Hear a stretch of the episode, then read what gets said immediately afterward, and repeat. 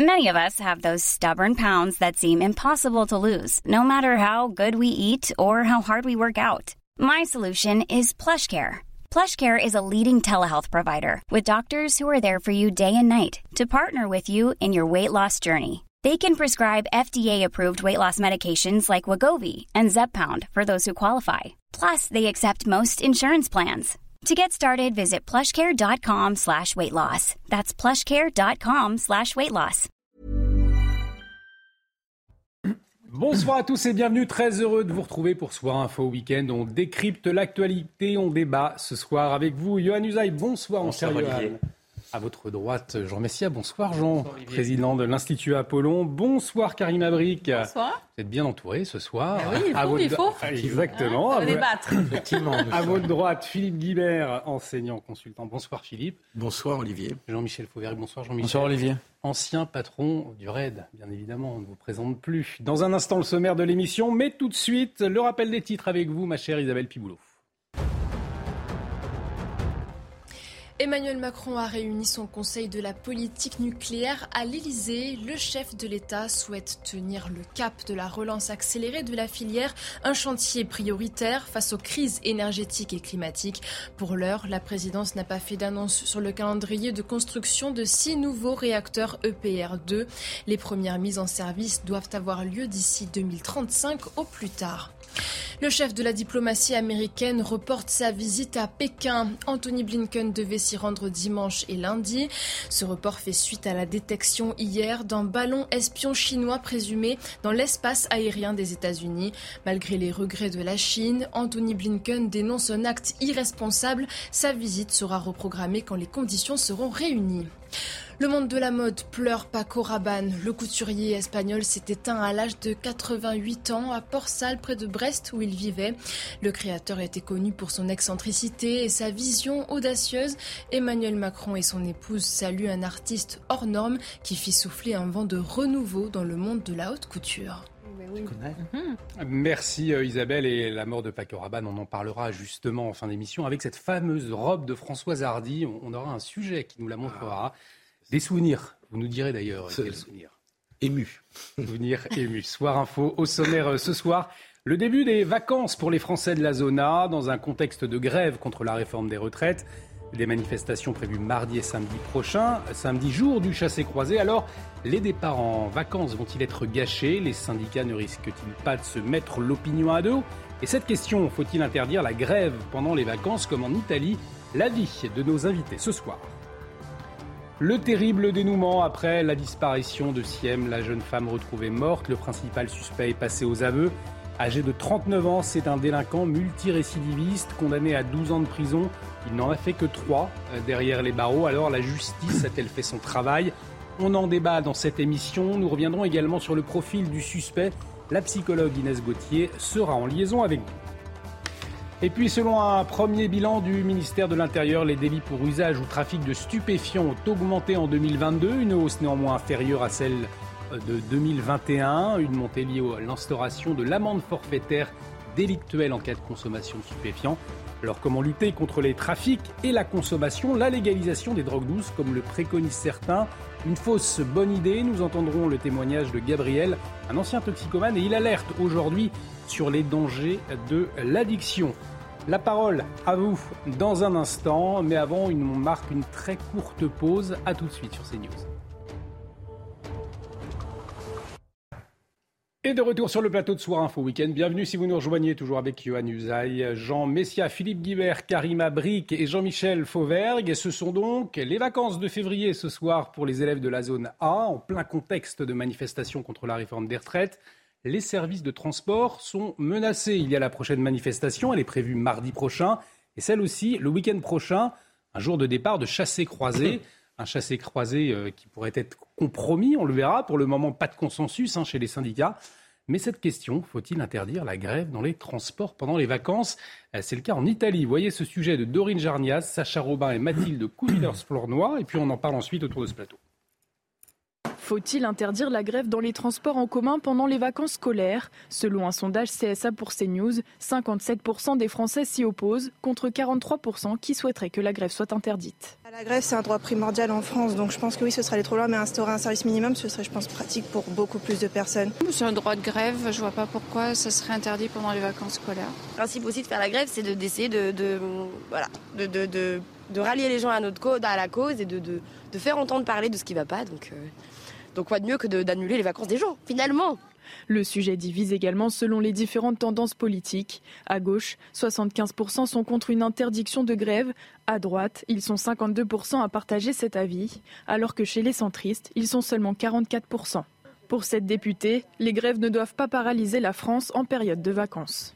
J'ai euh, déposé cette proposition de loi euh, pour que la grève soit interdite pendant les vacances scolaires, parce que je considère que les Français ont, doivent avoir ce droit de, voyager en toute liberté. Pour rappel, une grève ne peut pas être interdite sauf dans quelques cas d'atteinte à l'ordre public. Les syndicats de la RATP et de la SNCF appellent à la grève les 7 et 11 février prochains. Alors on le voit, Johan Usaï, 57% des Français contre l'interdiction de grève. Ils y sont attachés, hein. on entendait les témoignages hein, dans le reportage, 52% d'ailleurs euh, à droite. Cela montre effectivement que la majorité des Français sont attachés euh, à ce droit. Alors c'est vrai qu'on se pose la question ce soir, est-ce qu'il faut interdire les grèves pendant les vacances? On sait que politiquement, la question elle est très compliquée. Elle est plus que compliquée. Alors il y a deux choses. D'abord le timing, le timing politique. Est-ce que c'est le bon moment de mettre ce sujet-là sur la table? D'abord rappeler que ce n'est pas le gouvernement qui fait cette proposition, c'est une proposition de loi, ce qui veut dire qu'elle émane du Parlement. C'est une députée qui propose cela.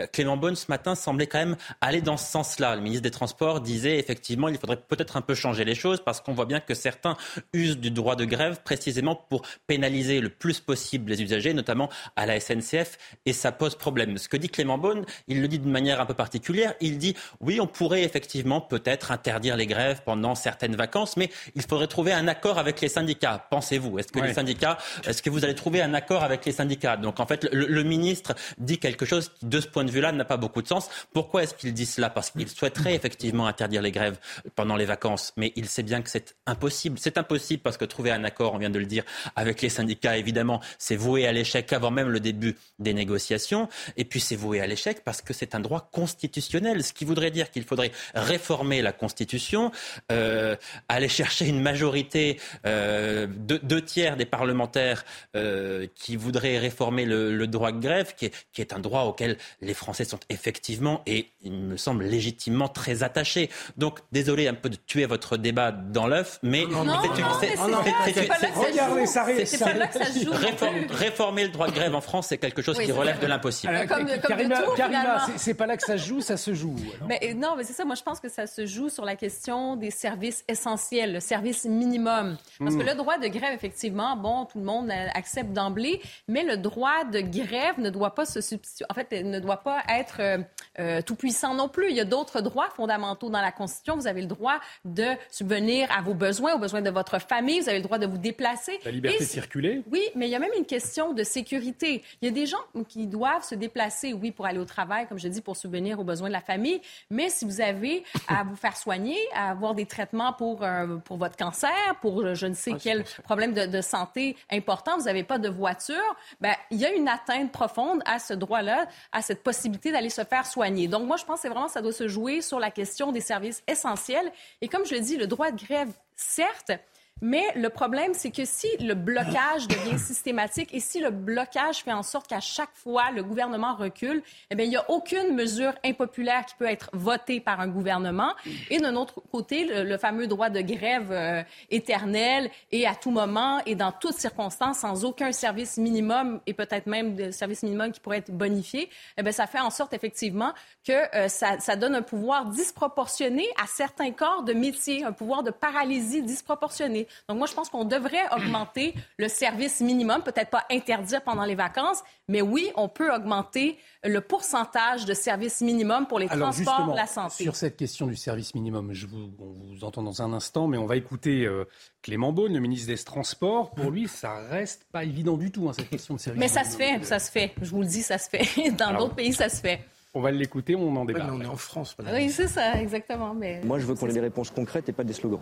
Le service minimum, si c'est un pourcentage de services, on sait que c'est extrêmement difficile à faire parce que soit vous mettez un très haut pourcentage de services et là, c'est une atteinte au droit de grève qui est protégé heureusement par notre Constitution, soit vous mettez des, des taux de service, 10%, 20% des trains qui sont très bas et en réalité, ça n'améliore pas vraiment la situation par rapport à ce qu'on connaît, même les jours de grève. Donc, ce qu'on regarde, il faut le regarder sérieusement pour avoir des vraies réponses pratiques pour les usagers. Alors, pour rappel, c'est Nicolas Sarkozy qui avait fait voter une loi sur la continuité du service public dans les transports. C'était en 2007, une loi qui obligeait simplement les salariés à déclarer 48 heures avant s'ils comptent faire grève ou non, et permettre ainsi, en tout cas en, théorie, euh, de préparer un plan de transport pour les directeurs d'entreprise. Philippe Guibert, euh, ça semble quand même tout de même très compliqué. Le ministre des Transports le disait lui-même. Oui, puis au-delà de ça, moi je ferai trois remarques sur cette question des vacances. Les grèves, c'est fait pour, pour gêner. Historiquement, la grève, qu'est-ce que c'est? Vous empêchez l'entreprise de tourner. Aujourd'hui, le secteur privé ne peut, plus faire grève. Vous êtes viré. Euh, c'est ça la réalité de la plupart des entreprises privées. Donc ça repose sur le public. Sinon, il n'y a plus de droit de grève en France. Et une grève, c'est fait pour gêner. Si une grève ne gêne personne, la grève ne sert à rien. Deuxième remarque, les vacances de février, je trouve que c'est un peu un mythe parisien. 31% seulement des, des Français ce qui est déjà beaucoup, hein, avait prévu au mois de janvier de partir en vacances en février. Et en réalité, pour partir au sport d'hiver, à part les Parisiens, l'absence de transport de train, par exemple. on peut aller en Bretagne, on peut aller en Normandie aussi. Euh. Est peu gênante dans la mesure où en province, on prend sa voiture pour, aller au sport d'hiver. Si vous habitez à Lyon, vous, allez, vous avez une heure et demie de voiture. Et dans d'autres régions, vous, êtes, vous pouvez être proche de, de, de, montagne. Donc l'intérêt des TGV pour les vacances de sport d'hiver, concerne principalement euh, les Parisiens. Et du coup, j'ai oublié ma troisième remarque. Et donc, euh, vous rafraîchir la mémoire. mais fondamentalement, je trouve que c'est une discussion qui euh, tourne un peu euh, autour de la réalité du droit de grève, parce que Karima, dans les hôpitaux, euh, longtemps avant la pandémie, s'étaient mis en grève. Moi, je l'ai vécu de près à ce moment-là, et euh, ils mettaient un brassard et ils n'arrêtaient pas leur service parce que justement, c'était un hôpital, c'est vital. Et donc l'hôpital ne, peut pas peut, manifester son mécontentement, mais ne peut pas en mais en même temps, ça marche pas. faire grève. Et en même temps, ça marche pas parce que regardez l'hôpital, on, ne s'en est pas occupé. Il n'y a pas eu de pression suffisante. Pourtant, il y a eu des manifs.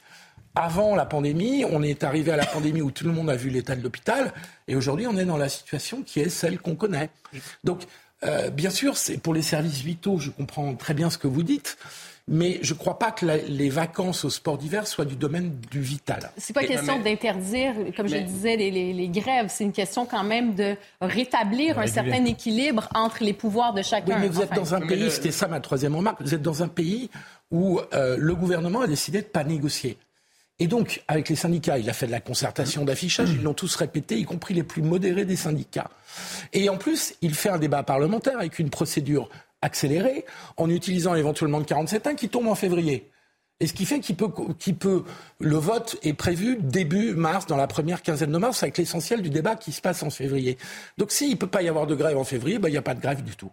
Et le gouvernement, euh, finalement, ce que nous dit Philippe Guibert, n'a pas suffisamment euh, consulté les syndicats, en tout cas, il a négocié. avec les syndicats. Ça, c'est sûr, mais ça c'est une, constante chez le gouvernement depuis le, depuis le début de l'ère Macron, si je puis me permettre. Euh, moi, ce qui m'étonne, si vous voulez, c'est qu'on veut interdire les grèves pendant les vacances. Mais pourquoi seulement pendant les vacances? Qu'est-ce qui explique que si on veut interdire la grève, comme si, si vous voulez, euh, c'est assez paradoxal. C'est comme si, en fait, on pouvait s'accommoder des grèves pendant le temps de travail alors qu'on sait très bien que ça rend l'existence infernale. Les gens sont obligés de se lever plus tôt, ils sont obligés de rentrer plus tard, ah, bien sûr, et s'entasser comme, des bestiaux dans des trains bondés. Donc en fait, elle n'est pas plus acceptable la grève pendant qu'on bosse que, la grève, que, la grève pendant les vacances. Donc c'est assez. Ça, dit ça, dit quelque chose de notre société. On, va marquer une courte pause. Jean-Michel, on va vous entendre dans un instant, euh, notamment sur la prestation de la ministre Elisabeth Borne hier. Est-ce que ça a été un échec de la pédagogie? Et sur les grèves, vous direz un mot, on doit marquer juste une très courte pause et on vous écoute dans un instant. Restez avec nous, à tout de suite sur CNews.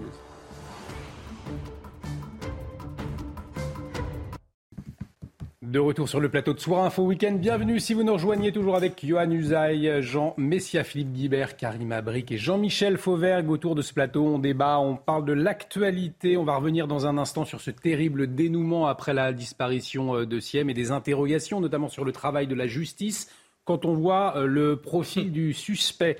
Euh, mais avant, on termine ce, débat autour de la réforme des retraites et nous nous interrogions il y a quelques instants euh, sur euh, la question de la grève pendant les vacances. Est-ce qu'il faut l'interdire? On ne vous a pas entendu sur ce sujet, Jean-Michel. Alors, la grève pendant les vacances, on l'interdit ou pas? Ben écoutez, moi je suis assez, euh, assez de l'avis de, de, se poser la question pourquoi l'interdire pendant les vacances et pourquoi pas l'interdire en dehors des vacances? Et puis pour interdire la grève dans un, dans un moment donné, il faudra passer par la loi. Ça va être difficile avec les majorités actuelles de faire, d'arriver à faire voter ça.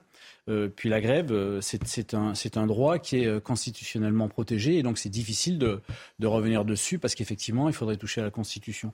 Ça, c'est la première chose. La deuxième chose, euh, il faudra quand même à un certain moment arriver à protéger les transports et en particulier les transports mm. en commun, et en particulier les réseaux ferrés, si on veut euh, avoir de moins en moins de voitures et si on veut que les gens prennent le, prennent le train, bah, il faut. C'est ça la question de fond, c'est-à-dire que les gens peuvent circuler pendant les grèves. Donc vous voyez, il y a une espèce de, il y a une espèce de paradoxe entre ces deux choses-là. Je voudrais euh, terminer euh, sur ce sujet en signalant qu'il y a des professions où le, où, le, problème est réglé, il y a des professions qui n'ont pas le droit de faire grève, comme par exemple les policiers et les gendarmes, d'autres professions, les militaires, bien sûr, évidemment. Et d'autres qui ne peuvent pas, vous soulignez tout à l'heure les, les, soignants, effectivement. Je vous propose de revenir sur le, le grand oral, si je puis dire, hier de la première ministre euh, Elisabeth Borne. Euh, elle a continué à faire de la pédagogie, c'était le cap affiché du, du gouvernement, euh, mais, mais elle a eu, euh, elle a séché sur une question, sur la question des apprentis. Regardez. Les apprentissages seront pris en compte pour les carrières longues. Ah, c'est une, une, colle. Très bien. Une colle. enfin, ce qui est clair, ce que, ce que je peux vous dire, c'est qu'aujourd'hui, c'est clairement le cas. Est-ce que ça a toujours été le cas? Je ne sais pas vous dire, mais je vous donnerai la réponse. Johan, la Première ministre qui sèche, est-ce que c'est révélateur au fond d'une volonté de pédagogie qui n'est pas tout à fait au point? Non, le fait qu'elle sèche sur cette question, ça n'est pas révélateur de quoi que ce soit, me semble-t-il peut avoir effectivement une petite lacune de, ce point de vue-là. C'est un, détail en quelque sorte de la réforme, même si ça compte effectivement pour, pour bon nombre d'apprentis, mais ça n'est pas révélateur. En mm. revanche, ce qui est problématique pour le gouvernement, c'est effectivement le fait de faire de la pédagogie. Euh, C'est-à-dire que plus le gouvernement fait de la pédagogie, plus, les, Français, sont, hostiles à la réforme. Donc, euh, en, en l'occurrence, euh, on se rend compte que ça ne fonctionne pas. Mais ça ne fonctionne pas pour une raison qui est simple. C'est que les Français ont compris qu'ils allaient devoir travailler plus. Point. C'est tout ce qu'ils ont besoin de comprendre. Ils ne veulent pas travailler davantage. Donc vous pouvez leur expliquer que oui, mais on va mettre ça dans la réforme, on va retirer ça, et vous allez avoir des meilleures pensions. Non, les Français ne veulent pas travailler davantage. Donc faire de la pédagogie, finalement, ce serait, euh, ce, serait euh, quelque part leur dire mais vous avez mal compris. Attendez, on va vous réexpliquer les choses. Non, ils ne veulent pas travailler davantage. Donc arrêtez de faire de la pédagogie. Euh, maintenant, le débat, il arrive au Parlement, mais les Français ont très bien compris ce qu'était cette réforme. Dès lors qu'on a annoncé le report de l'âge légal à la retraite à 64 ans, c'était fini. Plus besoin de pédagogie, Jean-Michel? Si, bien sûr qu'il en faut de la pédagogie. Enfin, en tout cas, il faut de l'explicatif. Il faut de l'explication et c'est ce qu'a fait euh, euh Elisabeth Borne euh, hier, euh, que moi j'ai trouvé courageuse. Alors après, effectivement, la difficulté c'est de, de, faire passer ces 64 ans dont personne ne veut. Et, et ça, évidemment, je rejoins Johan là-dessus, ça va, ça va être quelque chose de difficile. Mais il faut arriver, et c'était dans le ton hier, et j'ai vu un petit changement dans ce domaine-là, il faut arriver à, à expliquer réellement les choses, à être transparent et à dire on fait ça, on le fera, on va le faire, mais on va le faire parce que si on ne le fait pas, euh, eh bien, on n'arrivera pas à payer. Alors, Jean Messia levait les yeux au ciel quand vous parliez, euh, Jean-Michel Fauvert. Bah vous, allez me dire pourquoi, mais dans une minute. Parce que c'est le rappel des titres. Il est 22h30. On va retrouver Isabelle Piboulot. Ça pour qu'à chaque 2,2 milliards de dollars à l'Ukraine de la part des États-Unis. Une nouvelle aide militaire incluant des roquettes qui pourrait quasiment doubler la portée de la force de frappe ukrainienne contre les Russes. Par ailleurs, la France et l'Italie livreront au printemps un système de défense sol-air pour aider l'Ukraine face aux attaques de drones, de missiles et d'avions russes. Le pape François appelle les dirigeants sud-soudanais à un nouveau sursaut en faveur de la paix. Assez de sang versé, a proclamé le souverain pontife au premier jour de sa visite au Soudan du Sud. Le pays est notamment déchiré par l'extrême pauvreté et les luttes de pouvoir, malgré un accord de paix signé en 2018.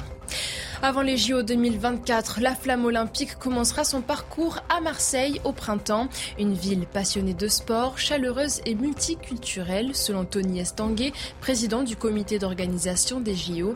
La flamme traversera ensuite une soixantaine de régions avant d'arriver à Paris le 14 juillet. Les Jeux se tiendront du 26 juillet au 11 août 2024. Merci Isabelle. On retrouve Isabelle Piboulot à 23h pour un nouveau point sur l'actualité. Non, Jean Messia, vous n'étiez pas censuré. C'est l'heure de l'actualité, c'est important aussi. Néanmoins, on vous laisse répondre donc à Jean-Michel Fauvergue sur euh, Elisabeth Borne. Non, mais c'est-à-dire, moi j'en ai un peu marre, si vous voulez, de cette fatuité des, élites dirigeantes qui considèrent finalement euh, que les Français, c'est un peuple de débiles et de demeurés, et en fait qui, qui n'acceptent pas les réformes uniquement parce qu'ils ne les a pas comprises. Moi, je réfute radicalement euh, cette, analyse. Alors autrefois, le discours consistait à dire il faut écouter les Français. Alors si les Français avaient besoin d'être écoutés, ils iraient voir un psychologue. Euh, ils ne consulteraient pas des dirigeants. Maintenant, on parle de pédagogie, mais les Français n'ont pas non plus besoin d'un professeur. Parce que s'il y a au, moins un sujet qu'ils connaissent, au moins dans ces grands principes, c'est bien le sujet des retraites qui les concerne. Et ils ont évidemment compris, même instinctivement, que ce projet, comme le rappelait Johan Usaï, leur réclame des efforts supplémentaires dont ils ne veulent pas. Alors on, excipe du, déficit de ce système pour faire euh, passer la réforme. Mais le problème, c'est que le mot déficit, en réalité, il n'a plus aucune prise sur les Français. Pourquoi? Parce que ça fait des dizaines d'années que le mot déficit est partout. Il y a le déficit social, le déficit budgétaire, la dette de l'État. Enfin bon, on a non seulement des déficits, mais ce n'est plus des déficits, c'est des excavations géantes euh, des, trous béants dans, tous nos budgets, que ce soit le budget social, euh, le budget, euh, le budget de l'État et, et, même de certaines collectivités territoriales. Donc on ne peut pas, si vous voulez, expliquer aux Français que tous ces déficits abyssaux que nous connaissons, ça passe crème parce qu'on peut les financer, mais pour leur retraite, Là, le déficit devient un argument d'irriment euh, au nom duquel il faut qu'ils avalent les couleuvres que le gouvernement veut leur faire avaler les Français ont parfaitement compris que c'était niette. Allez, Johan, pour clore sur ce sujet. Non, moi, je crois que les Français ont bien compris quand même qu'on avait un problème avec le budget dans ce pays. il n'y a, plus d'argent, on a 3 000 milliards d'euros de dettes. Je crois que tout le monde a bien compris qu'on ne pouvait pas dépenser plus d'argent que nous n'en mm. avions. Enfin, mm. C'est le cas en ce moment, mais on ne peut pas aller au-delà.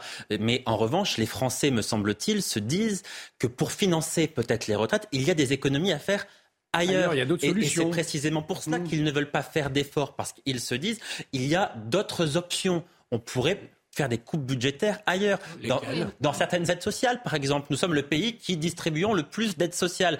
Peut-être peut-on couper dans certaines d'entre elles. Je, ne sais pas. mais, dans l'immigration, dans l'Union européenne. au bout de... C'est une option. On peut en débattre. Le gouvernement ne débat pas de ces sujets-là. Il y a différentes options et les Français ne veulent simplement pas travailler davantage. Mais ils ont bien compris, me semble-t-il, qu'il y avait un sujet avec le déficit dans ce pays. C'est incontestable, d'ailleurs. Au, fond, c'est vrai, Philippe Guibert, qui il y aurait certainement d'autres options, en tout cas à étudier, plutôt que de mettre tout de suite le report de l'âge légal à 64 ans.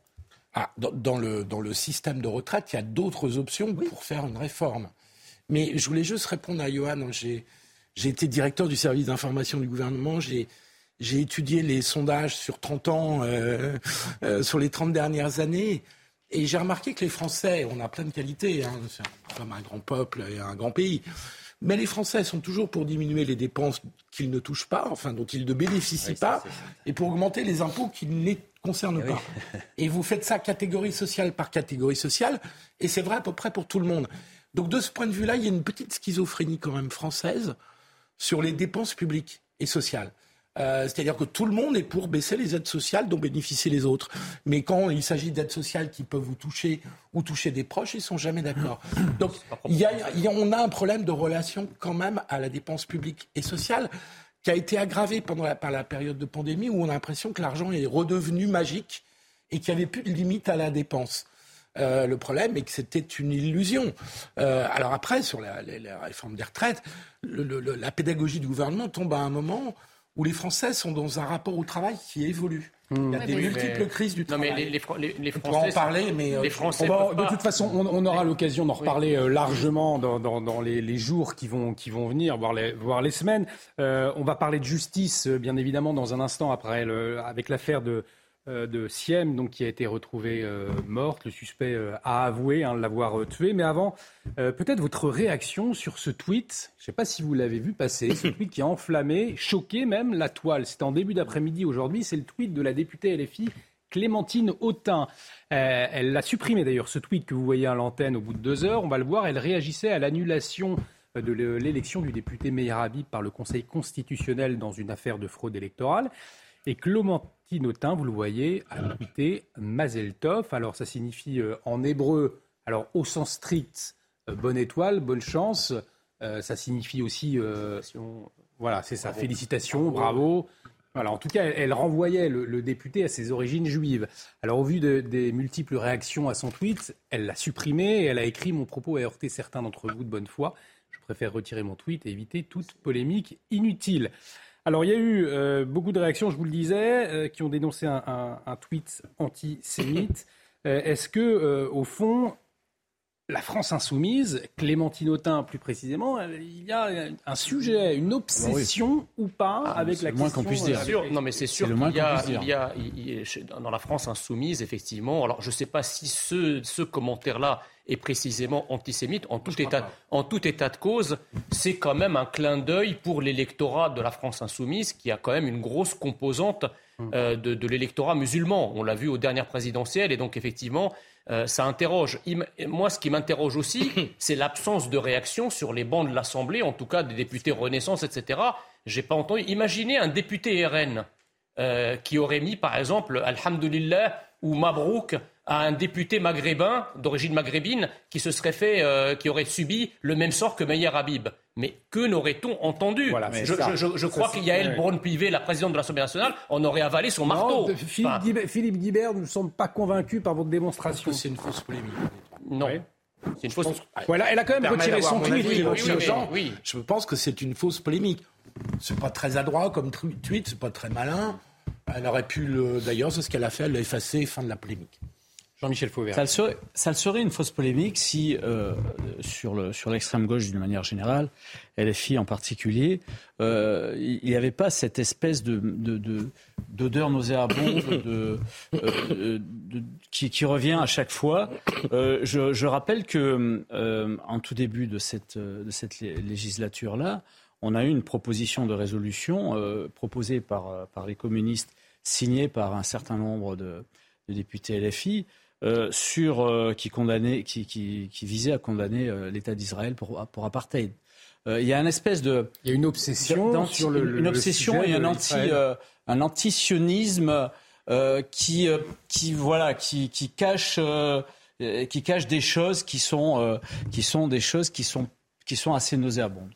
Karim Abrik, une polémique, elle a retiré son tweet, polémique terminée, une erreur, elle s'en rend compte, elle, ou alors ça, ça révèle autre chose pour vous? Mais le problème, c'est que justement, ce, genre de tweet peut faire un peu un double sens. Mm. Et c'est pour ça qu'après, bon, ça, ça, se met à se déchaîner sur les réseaux sociaux. C'est qu'on peut l'interpréter de plusieurs façons. Donc, probablement que non, elle ne voulait pas aller euh, du côté euh, antisémitisme, mais effectivement, le fait qu'il y ait cette espèce d'ambiguïté est quand même problématique. Et il y a aussi une chose, on a l'impression peut-être, est-ce que c'était une espèce de règlement de compte personnel avec cet individu, ce, ce, monsieur, en fait? Euh, parce que je sais qu'il y a quelques années, je pense que c'était en 2020, euh, il avait réagi euh, à la suite d'une vidéo et il avait marqué sur les réseaux sociaux à cause des petites connes. Donc euh, ça, c'était en 2020. Et donc, elle avait réagi là-dessus. Est-ce que deux ans, trois ans plus tard, on règle des comptes personnels? Cela dit, c'est vrai, quand on regarde à l'extrême gauche, il y a souvent ce parti pris pour la cause palestinienne. Donc, quand on envoie un message comme celui-là, est-ce qu'on veut finalement, on fait un clin d'œil pour, ben, justement, pour ses partisans, mais en même temps... Pardon? Et bah, Johan, justement, pour clore c'est peut-être pas, la, pas la première fois non plus. Plein d'œil et provocation aussi. Il y a eu l'affaire de Marwan Barghouti, là, qui, qui, a été affichée sur le fronton de la mairie de Stein, euh, euh, que, que d'ailleurs Clémentine Autain considère comme un prisonnier politique et non pas comme un terroriste. on, enfin, bon, hein. on, va avancer. Johan, pour, pour conclure. Non, mais écoutez, il y a des précédents quand même. Voilà, C'est-à-dire que ça ne serait pas une affaire s'il n'y avait pas de précédent. Mais on, va prendre un exemple très précis. Est-ce que vous avez l'impression que les députés de la France insoumise et condamné en masse l'attentat qui a eu lieu en Israël il y a quelques jours. L'ensemble de la classe politique a réagi très rapidement pour condamner cet attentat. Est-ce que vous avez le sentiment que les députés LFI, euh, effectivement, ont, condamné massivement? Non, il y, a des précédents quand même. Donc on, est au moins en droit de s'interroger sur le rapport qu'ont certains de ces députés avec l'État d'Israël. Regardez les réactions à la visite de Benjamin Netanyahou aujourd'hui à l'Élysée. Le rapport à Israël et le rapport vis-à-vis de la communauté juive. On est en droit de s'interroger s'interroger. Mais, pardon, mais, moi, je, veux dire quand même. Pardon, je veux, terminer. Pardon, je veux terminer en, disant qu'il me semble quand même que la France insoumise, de mon point de vue, hein, est manifestement sorti du champ républicain depuis quelque temps. Parce qu'on a ce rapport-là, effectivement, on, l'a évoqué, mais si vous regardez le rapport qu'ont les députés de la France insoumise vis-à-vis des forces de l'ordre, enfin, la police tue, c'est républicain de dire quelque chose comme ça? Est-ce que vous avez le sentiment que ça s'inscrit dans le cadre républicain lors de manifestations? Quand vous appelez à marcher sur l'Élysée, est-ce que vous avez le sentiment que c'est républicain Moi, je crois que la France insoumise est sortie du champ républicain. Alors, il serait temps qu'ils se posent des questions et qu'ils reviennent dans ce champ républicain, mais manifestement, ils en sont sortis. La France insoumise sortie du champ républicain, Philippe Guibert. Mais enfin, vous, avez envie de, vous aviez envie de faire le procès de la France insoumise. Ah c'est-à-dire que c'est un peu le sujet. Pardon, je, réponds, je, réponds. je dis juste que le rapport à Israël n'est pas la même chose que le rapport au gouvernement israélien pour, et à ce gouvernement-là. Je termine, je termine non, mais, non mais pardon, mais j'ai bien fait la différence entre les deux. Mais attendez, mais vous l'avez noté. Si vous pouvez parler et que je ne peux pas vous répondre. Allez-y, Philippe Guibert, vous répondez. Parce que la critique du gouvernement israélien n'est pas forcément la critique d'Israël. C'est précisément ce que j'ai dit. Sauf que euh, il faut faire attention à ne pas faire des amalgames dans tous les sens. monsieur, monsieur Guibert, vous savez, vous savez, très, bien que la France insoumise et sa critique d'Israël, elle ne date pas du gouvernement. Sauf que la proposition Ça fait des années qui critique Israël. Sauf que la proposition de résolution que je, que je visais tout à l'heure euh, ne pas le gouvernement d'Israël, il disait Israël en tant qu'État euh, et, et, et, surtout, ce qui est absolument scandaleux, pour juste pour un, dernier mot, un, dernier mot, c'est pas effectivement la France insoumise n'a rien dit sur l'attentat abject qui a eu lieu à Jérusalem. En revanche, quelques jours avant, ils, se sont confondus en génuflexion devant les morts du djihad islamique euh, qui, sont tombés au moment du bombardement de Jénine. Ça, ça pose question. effectivement, on en avait parlé. On va avancer. On va parler de cette terrible affaire à présent. Euh, Mafoud H, c'est un délinquant récidiviste de 39 ans. Il a donc reconnu avoir étouffé euh, Siem après une dispute. La jeune femme de 18 ans était portée disparue depuis le 25 janvier. Euh, le suspect parle d'une prétendue liaison amoureuse, mais euh, son profil et son casier judiciaire posent la question. Que faisait-il dehors? La justice a-t-elle fait son travail? On va en parler hein, dans un instant, mais avant, retour sur le profil euh, du suspect avec Amaury Bucco. L'homme qui est passé aux aveux et indiqué aux enquêteurs où s'est trouvé le corps de la jeune Siem a un profil de multirécidiviste. Cet homme, il a été mis en examen. Il a 14 condamnations à son actif, 5 condamnations pour des atteintes aux biens, 8 condamnations hein, pour des conduites euh, de véhicules et enfin une condamnation pour vol avec arme. Alors, dans cette dernière affaire, eh il avait été condamné en 2015 à 12 ans de prison et avait commencé à purger sa peine en 2012. Euh, la procureure de la République de Nîmes a indiqué par ailleurs que cet homme, avait purgé l'ensemble de ses peines euh, et qu'il devait comparaître libre euh, dans une autre affaire devant la cour d'assises pour un vol avec arme. L'audience devait se tenir il y a quelques jours, mais comme cet homme était placé en garde à vue dans l'affaire de la disparition de Siem, eh bien l'audience avait été reportée à une date ultérieure. Alors c'est vrai qu'aujourd'hui la tristesse euh, se mêle à, l'horreur, mais aussi euh, à la, colère, à la colère. Voyez ce qu'a déclaré le cousin de la victime cet après-midi. Personne n'a la moindre indication comme quoi il y a la moindre relation entre elle et ce monsieur. Le crime passionnel, ça coûte moins. On sait tous que euh, en faisant ça, entre guillemets, on va dire, il, essaye d'enfouir la vérité. Mais on a confiance à la justice, on a confiance aux enquêteurs on nous a dit que c'est les meilleurs de France qui ont été mis sur cette affaire. Et on a confiance que la vérité ressortira tôt ou tard. Alors dans un instant, on va accueillir Inès Gauthier. Elle est psychologue pour nous éclairer un peu sur le, type de, profil du suspect. Euh, mais d'abord, ces précisions. Il a d'abord exécuté sa peine de prison. Il a ensuite bénéficié d'un aménagement de peine progressive sous le contrôle du juge d'application des peines, selon la procureure de Lime. Donc il était condamné à 12 ans de prison, en plus de son casier judiciaire très chargé, 5 euh, inscriptions, euh, et il a fait que 3 ans sur les 12. Est-ce que on est en droit aujourd'hui de se demander si la justice, Jean-Michel Fauvergue, a fait son travail? On a une grosse problème. Là, on est dans le on est dans le vif du sujet. on a une grosse problématique avec la justice et on a une grosse problématique surtout euh, avec l'exécution des peines. Avec l'exécution des peines. Parce que sur une peine de 12 ans de prison, euh, qui, est une peine, euh, belle peine quand même, ne faire que 3 ans, il y, a quand même une problématique importante. Et dans notre pays, on, a à la fois, dans certains cas, des peines qui ne correspondent pas aux délits qui sont faits, et des gens qui sont multirécidivistes et qui repartent dehors, de manière générale.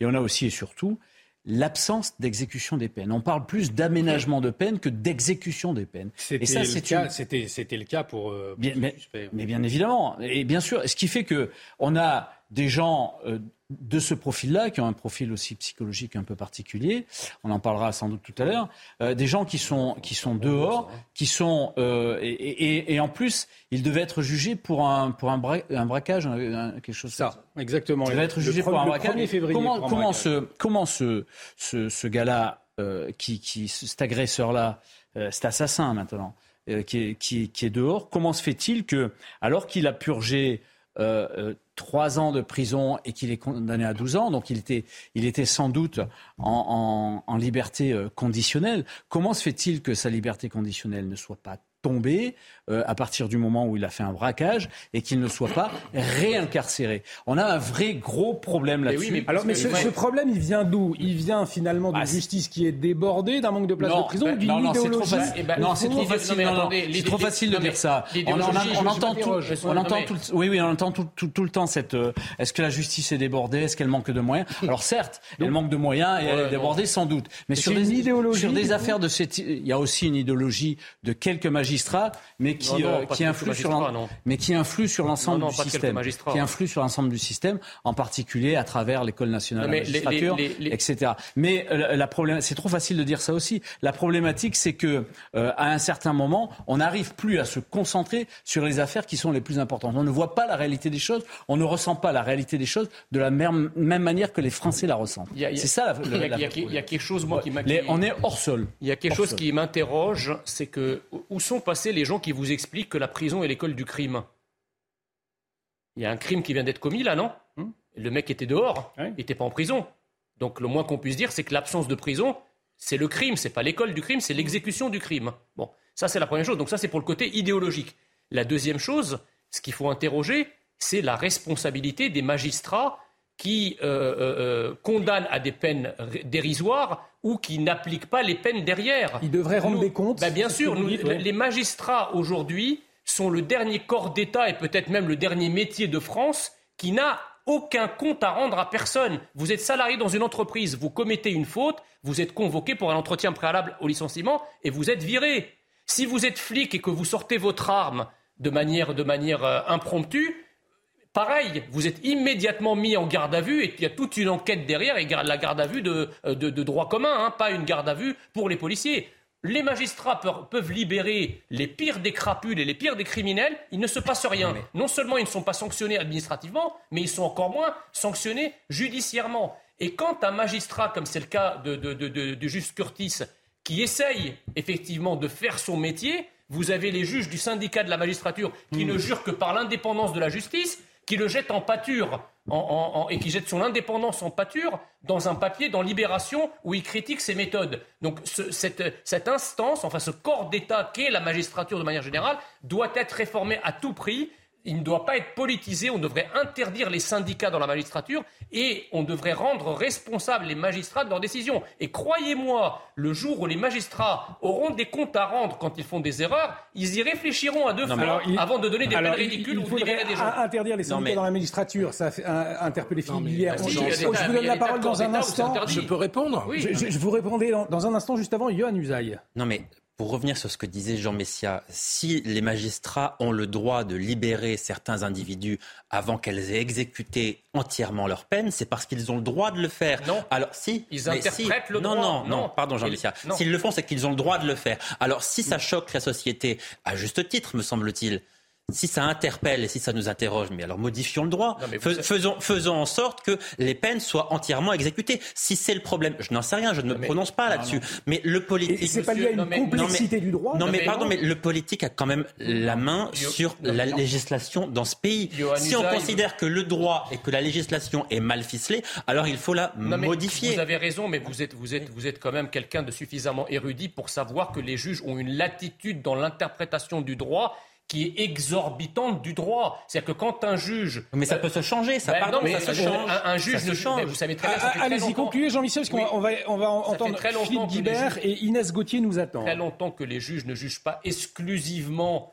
les prévenus et les coupables qui sont devant eux, mais ils jugent la société à travers l'histoire individuelle de l'individu. Donc en fait, les, les, les, juges sortent de leurs droits de, juger le, fait, de juger le, coupable. Il y a des juges d'application des peines. Euh, moi, je ne suis pas contre une responsabilité des magistrats, mais je voudrais connaître exactement les conditions dans lesquelles ils effectuent leur métier. Quelle est l'expertise qu'on pose sur une personne qui a fait, comme vous le disiez, un, qui a un certain nombre d'années de prison et qu'on décide de libérer au bout de trois ans sur les 12 ans, si j'ai bien noté, oui. erreur de ma part, euh, au bout de trois ans. J'imagine qu'il y a des expertises, que le juge, il décide pas, bah, il voit, voit le détenu, mm. et puis il se dit, tiens, lui, je vais le libérer, ça se passe pas comme ça. Il y a une interprétation, quand même. Oui, mais enfin, ça se passe pas comme ça, il fait pas ça au doigt mouillé. Ou alors, on est chez les fous. Donc, il y a des expertises qui sont faites, il y a des comptes rendus qui sont faits sur le, comportement du détenu euh, en prison. Et donc, ce qu'il faudrait, plutôt que de mettre en cause les syndicats de magistrats, je suis désolé, les magistrats ont le droit d'avoir des, syndicats. Il n'y a que les militaires. Il n'y a que les militaires qui n'ont pas de syndicats dans ce pays. Les, policiers ont aussi des, des, syndicats. Je ne vois pas pourquoi les magistrats n'auraient pas de syndicats. Je ferme la parenthèse. Donc, ce qui serait plus intéressant, plutôt que de polémiquer sur des cas aussi graves, c'est d'essayer de comprendre comment se prend la décision et éventuellement de la réformer, de renforcer les garanties de façon à ce qu'on évite des erreurs aussi tragiques. Déjà, peut-être que Inès Gauthier, psychologue qui est avec nous, va pouvoir nous, éclairer, en tout cas dans cette affaire, puisque l'expert psychiatre euh, qui avait euh, examiné euh, donc le, suspect dans les colonnes du Parisien parle d'un sociopathe depuis l'adolescence. Inès Gauthier, bonsoir, merci d'être en liaison avec nous. Déjà, éclairez-nous, quand on parle d'un profil sociopathe, qu'est-ce que ça veut dire? alors, je vais vous expliquer. Donc, moi, euh, avant d'avoir effectivement accès aux informations de cette euh, expertise qui parle de profil sociopathique, moi, j'aurais simplement dit profil psychopathique. Je vais vous expliquer, expliquer la nuance. C'est-à-dire qu'en fait, une personne dite psychopathique est quelqu'un qui est dans son impulsivité, qui est dans l'agir immédiat, qui a un déficit en termes de capacité à penser ses actes. Donc, sur le plan mental, déjà, sur le plan intellectuel, qui a une incapacité à se projeter dans les conséquences de ses actes. Et donc, sur le plan émotionnel, à avoir de l'empathie, c'est-à-dire à imaginer les conséquences pour autrui et même sur lui-même en fait. Donc c'est pour ça que c'est quelqu'un qui récidive régulièrement, c'est quelqu'un d'extrêmement intolérant à la frustration. Donc quand il y a quelque chose qui lui plaît pas, qui le contrarie, va ça va générer une agressivité importante chez cette personne qu'elle va immédiatement traduire en acte. Donc, elle va casser quelque chose, elle va casser la figure de quelqu'un, elle va hurler, insulter, menacer, euh, taper dans une porte, donner un coup de pied. Voilà, la violence va immédiatement s'agir. Et donc, ce sont des personnes, les psychopathes, où on retrouve en général un casier assez chargé avec un parcours délictuel, effectivement, qui commence en général vers l'adolescence et euh, donc de type vol, bagarre, etc., menaces, risques variés. Alors que le sociopathe, lui, ok, il est aussi intolérant à la frustration et il, se croit également au-dessus des lois parce que chez ces deux profils, la loi n'est pas intégrée, elle n'est pas intériorisée, les interdits sont bafoués sans aucun remords, scrupule, à part quand ça leur pose problème. Ce sont des personnes extrêmement égocentrées. Donc la prison, et encore, vous voyez que c'est limite parce que ce sont des personnes qui peuvent régulièrement être incarcérées. Elles sortent, elles recommencent. Donc ça ne suffit a priori pas. Mais c'est déjà un bon frein. Mais les sociopathes sont beaucoup plus calculateurs. Ce sont des personnes qui vont s'arranger en général pour pas se faire prendre. Et donc c'est vraiment, ils ont tout un échafaudage comme ça pour pouvoir continuer à sévir. Le psychopathe euh, a une stratégie assez grossière. Il a des modes opératoires qui se repèrent facilement. Il laisse des traces, des preuves. Et euh, en général, effectivement, il peut avouer assez vite si on le travaille un petit peu au corps. Mais est-ce que ça veut euh, dire que quand un, un expert psychiatre dit à la justice, voilà, cet homme est sociopathe, il y a donc des risques de récidive, à vous entendre? On le sait. Il y a un risque de récidive important, effectivement. Dans les deux cas, parce qu'à la limite, la différence euh, sociopathe-psychopathe, c'est un peu du jargon psychopathologique.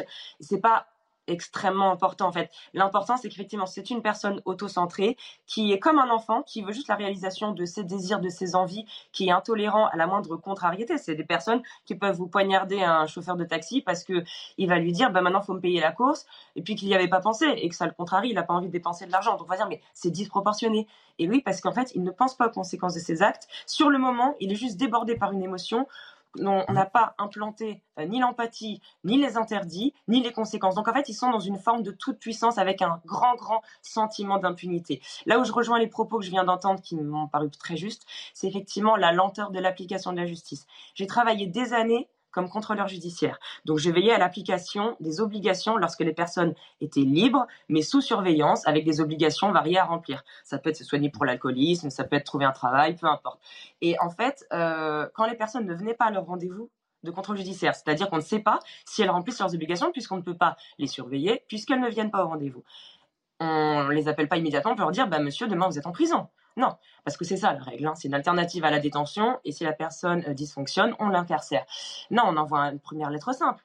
Et puis si la personne ne se manifeste pas au bout de trois mois, on envoie une lettre recommandée. Et puis encore au bout de trois mois, on envoie encore un truc. Mm. Donc en fait, ça, mais, mais pourquoi, selon vous, pourquoi ce mode de fonctionnement? Est-ce que c'est lié aux, moyens C'est lié à, une idéologie, comme on le disait tout à l'heure? Comment est-ce que vous, vous avez euh, vécu euh, ces choses-là? Alors ça, j'avoue que je peux pas me prononcer malheureusement parce que j'étais pas du tout dans les dans les dans les euh, voilà la stratosphère de, mm. des rouages de, de, la justice à ce moment-là. C'était il, y a plus de dix ans. Mais et puis j'étais comme euh, comme euh, psychologue travaillant comme contrôleur judiciaire. Donc je ne sais pas exactement les raisons. Effectivement, la justice est débordée. On le sait parce qu'il y a il y a des milliers de cas tout le temps à traiter. Donc j'entends bien qu'au bout d'un moment, bah, l'humain ne peut pas aller plus vite que, que, la réalité des faits. Mais il y a beaucoup de cas à traiter. Mais effectivement, c'est très procédurier en fait. Alors ça, c'est peut-être propre à la France aussi, hein. mais c'est vrai qu'il y a un côté très administratif, c'est beaucoup de papiers, beaucoup de courriers, et effectivement avec une gradation dans le suivi du courrier. Et ça, je me disais déjà à l'époque, on se disait déjà que c'était un petit peu long. Maintenant, euh, la prison n'est pas le Graal, encore une fois, surtout sur ces profils qui récidivent tout le temps, même quand ils vont en prison. Par contre, pour travailler avec des criminels de type psychopathe euh, en permanence depuis 10 ans en groupe de parole à l'extérieur, justement, ça fait partie d'une de leurs obligations de soins euh, que s'ils ne respectent pas, ils se font incarcérer. Là, par contre, ils apprennent la loi. Parce que c'est des groupes de parole, en fait, on a les deux versants qui leur manquent. C'est-à-dire qu'on a le versant répressif, c'est-à-dire tu viens, tu es à l'heure, tu coupes pas la parole, tu n'agresses pas les autres, tu n'insultes pas les gens du groupe, tu respectes le thérapeute. Donc en fait, ça le fait intégrer la loi, qu'ils auraient dû apprendre vers deux ans et demi. Hein. Mais bon, euh, ça ne s'est pas fait. Donc, et en fait, ils apprennent, ils sont extrêmement courtois, ils s'excusent, ils préviennent quand ils peuvent pas venir, ils nous aident à ranger, etc. Donc, ça devient des personnes adaptées au moins dans ce cadre-là, mais ensuite ça se diffuse un petit peu, on le remarque. Ce sont même des personnes qui, quand ils finissent l'obligation de soins, mettons ils ont eu trois ans de thérapie dans ce groupe de parole, ils demandent parfois à continuer parce que ça les a intéressés et que ça leur fait du bien. Et on voit vraiment des personnes qui s'adaptent petit à petit. Donc c'est faisable, mais il faut vraiment un suivi important. Et, justement, peut-être une, dernière question. On arrive bientôt au terme du, temps qui nous est imparti. Euh, est-ce que la, justice, la justice attache suffisamment d'importance aux expertises euh, aux exercices psychiatriques, notamment dans le choix d'une décision. Est-ce que ça, ça, rentre effectivement bien en compte? Alors, ça dépend énormément de la personnalité des magistrats et également des jurés qui vont être plus ou moins sensibles à ce qui se passe, qui peut-être dans leur vécu personnel vont avoir vécu quelque chose de similaire et vont trouver insupportable la situation euh, ou le, criminel qu'ils ont en face d'eux. Donc ça dépend tellement de facteurs purement humains, émotionnels et subjectifs que effectivement chaque expertise ou enquête de personnalité peut être prise en compte ou pas et pesée dans la balance ou pas. En général, euh, pour avoir aussi travaillé euh, comme enquêtrice de personnalité et l'avoir présenté ensuite en cours d'assises, et ben effectivement on voit quand même la réaction des jurés et on voit la réaction du président de cour d'assises. Donc on sait que c'est pris en compte, mais mais ce qui est plus important, je pense, c'est l'aspect. En fait, c'est le deuxième versant, c'est que derrière le versant répressif, il faut le versant curatif, et c'est-à-dire comprendre, comprendre le sens de ces passages à l'acte. Souvent, ce sont des personnes, comme tout le monde, hein, mais en plus, eux, ils n'ont pas intégré les interdits, mais ce sont des personnes qui sont dans un mal-être existentiel, qui sont pas satisfaits, qui sont frustrés. Attention, je suis pas du tout en train d'excuser leur passage à l'acte, mais on a tenté une explication. Et quand ces personnes vont mieux et trouvent des choses dans leur vie qui les valorisent, qui les calment, etc., en général, ils sont beaucoup moins dans la criminalité et dans la récidive. Merci. vraiment les deux versants à l'extérieur. Merci beaucoup euh, Inès Gauthier pour votre éclairage ce soir. Je le rappelle, vous êtes euh, psychologue. Merci à vous d'avoir été en, liaison en direct avec nous sur CNews. Euh, on continue d'en parler dans un instant. Il est 23h, l'heure de retrouver Isabelle Piboulot. On fait un point sur les dernières actualités.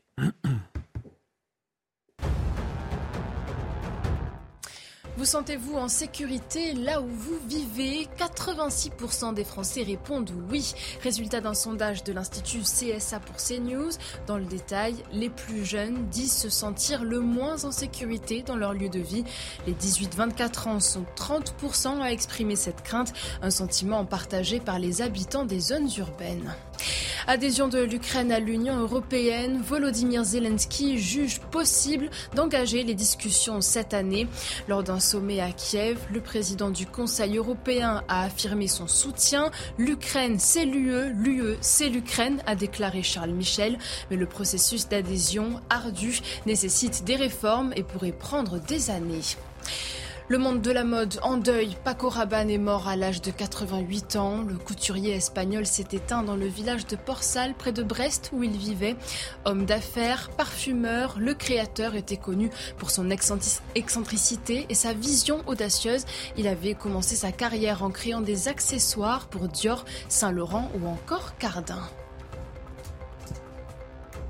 Merci Isabelle. Prochain point sur l'actualité avec vous, ce sera à 23h30 et on continue de parler de ce délinquant récidiviste de 39 ans qui a reconnu avoir étouffé Siem après une dispute. Je le rappelle, la jeune femme de 18 ans qui était portée disparue depuis le 25 janvier.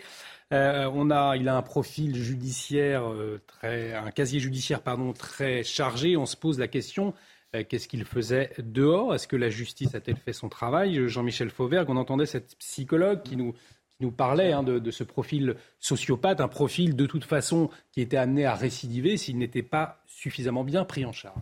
Oui, alors c'est encore plus inquiétant parce qu'il a un profil sociopathe. Les experts l'ont dit à la, justice et malgré ça, il est dehors. Donc il y, a, un vrai problème. Le vrai problème, c'est, comme on le disait tout à l'heure, c'est l'exécution des peines en France. Et on parle, de juge d'application des peines en France, mais la problématique de l'exécution des peines, à un certain moment, les juges sont là pour juger. Est-ce que l'exécution des peines, ça ne devrait pas revenir à l'exécutif. C'est-à-dire que plutôt que de laisser ça à des juges d'application des peines qui vont toujours dans le sens d'une remise de peine toujours plus importante, est-ce que, et je pose la question, euh, il ne faudrait pas à un certain moment euh, redonner l'exécution des peines, dans, le mot exécution et exécutif, à l'exécutif. Ça, c'est la première chose. Je, tiens à dire d'ailleurs que dans, d'autres pays, euh, ce service de probation et d'exécution des peines est donné à des associations par délégation, par l'État, et sont contrôlés soit par le ministère de la Justice, soit par un autre ministère. Donc c'est quelque chose qui est faisable au niveau européen. Et la deuxième chose, c'est que euh, la, justice française, comme la justice des autres pays européens, repose sur deux principes qui sont quasi constitutionnels. L'indépendance du magistrat et l'individualisation de la peine. Et partant de ça, de ces deux principes-là, l'individualisation de la peine et l'indépendance du magistrat, eh bien, on a euh, une, espèce de liberté euh, qui s'est développée dans notre pays depuis une trentaine d'années. et, plutôt que de considérer que pour certains magistrats qu'ils sont euh, à la, au service de la, de la population pour une meilleure justice, eh bien, les magistrats, euh, pour certains, appliquent une doxa, appliquent un certain dogme qui fait que on en est rendu là aujourd'hui. Ça veut dire, Karim Abrik, finalement, que les, les magistrats sont trop livrés à eux-mêmes euh, aujourd'hui dans l'univers de la justice? Je pense que c'est important qu'ils gardent cette indépendance, mais je pense que quand il y a des cas comme ceux, comme on constate en ce moment, ce serait bien qu'on puisse voir sur quels critères une telle décision de liberté a été posée. Parce que si on ne peut pas revenir sur les critères, mieux comprendre, ben comment on peut éviter par la suite que quelqu'un soit libéré alors qu'il ne devrait pas? Donc, il y a vraiment cette question-là. Donc, oui, sur l'application des peines, sur euh, ce, libre arbitre, bon, des juges, oui, effectivement, ils ont une expertise et tout ça, mais on devrait quand même pouvoir en savoir un peu plus sur ces fameux critères. Cela dit, moi, je pense quand même que cette question de surpopulation carcérale, ça continue, ça fait en sorte que ça tue. Malheureusement, ça tue, ça blesse des gens ici en France parce qu'il y a aussi cette pression. Il y a cette pression de libérer des gens parce qu'on voit qu'il y a des prisons qui sont débordées, il y a un manque de place. Donc ça, c'est un problème. Et il y a toute la question, je pense que la, psychologue le disait bien, sur le suivi. Une fois que vous êtes enfermé, c'est une chose, mais est-ce qu'il y a un suivi psychologique? Est-ce qu'il y a des thérapies? Et ensuite, ben, on peut juger si vous avez évolué, si oui ou non, parce que cette personne-là avait un, problème, et ce, depuis sa jeunesse quand même. Mm. Et ça, c'est, en tout cas, on pourra en reparler tout à l'heure, mais c'est toute la question de, de la délinquance. Quand on s'en occupe pas et ça, on devrait s'en occuper dès le plus jeune âge. Euh, le, problème, si vous voulez, c'est que le laxisme de la justice en France, il est systémique. Euh, combien de fois on s'est retrouvé sur ce plateau avec des décisions de justice qui défient le bon sens et parfois avec des conséquences dramatiques? Quand, euh, là, plus récemment, quand les meurtriers d'Axel Dorier et le principal d'entre eux, qui a été condamné déjà à une peine qui interroge, je crois que c'était 12 ans, et que son avocat annonce chez Jean-Marc Morandini ou chez Pascal Pro, pardon, chez Pascal Pro, qu'il sera dehors au bout d'un an parce qu'il n'effectuera pas sa peine en prison, alors qu'on parle du meurtre atroce avec démembrement, etc., d'une jeune femme. Mais on, est, on, est, où exactement là? Enfin, je veux dire, euh, ce n'est pas un problème simplement de Siem. Siem, bien sûr, c'est un, un, meurtre, enfin en tout cas euh, une affaire qui a ému la France entière. Mm. Mais hélas, ça n'est pas le seul. On ne compte plus le nombre de ah, personnes qui ont commis des meurtres, qui ont, qui ont violé, euh, qui, ont, qui, ont, commis les pires crimes et qui sont dehors. Et, et, et parfois même quand ils sont sous OQTF, c'est-à-dire qu'ils n'ont même rien à faire sur notre territoire du tout. Alors moi, je veux bien, si vous voulez, que euh, l'histoire de la surpopulation carcérale, c'est le verrou, si vous voulez, euh, avec lequel on va expliquer tout ce qu'il y a avant. mais ce que je dis, c'est que c'est inquiétant. Oui, c'est inquiétant aussi si on pousse les gens à les sortir parce que les gens et Philippe Guibert vous répondre. Il faut absolument, effectivement, créer des places de prison supplémentaires. Ça fait des années que, je, que, je, le dis. Mais entre à choisir entre des gens qui sont des criminels qui s'entassent dans des prisons ou que ces criminels soient dehors pour tuer des innocents, j'en ai rien à faire que les gens s'entassent dans des prisons quand ce sont des criminels. La priorité, ça doit être la protection Mais vous aurez la Cour européenne des droits de l'homme sur le dos. Philippe Guibert. Moi, je voulais réagir parce que tu dis, euh, Jean, euh, la justice laxiste de façon systémique. Bien sûr. Bah, moi, je, je, pas, ça me paraît pas évident du tout. Je veux bah, dire pourquoi. Je, je, vais te dire pourquoi. Euh, on a la population carcérale la plus importante depuis des années et des. Attends, je termine. Je, développe mon propos. Hein. Euh, on a euh, un nombre de personnes en prison qui n'a jamais été aussi important. Donc dire justice laxiste, à l'évidence, ça colle pas.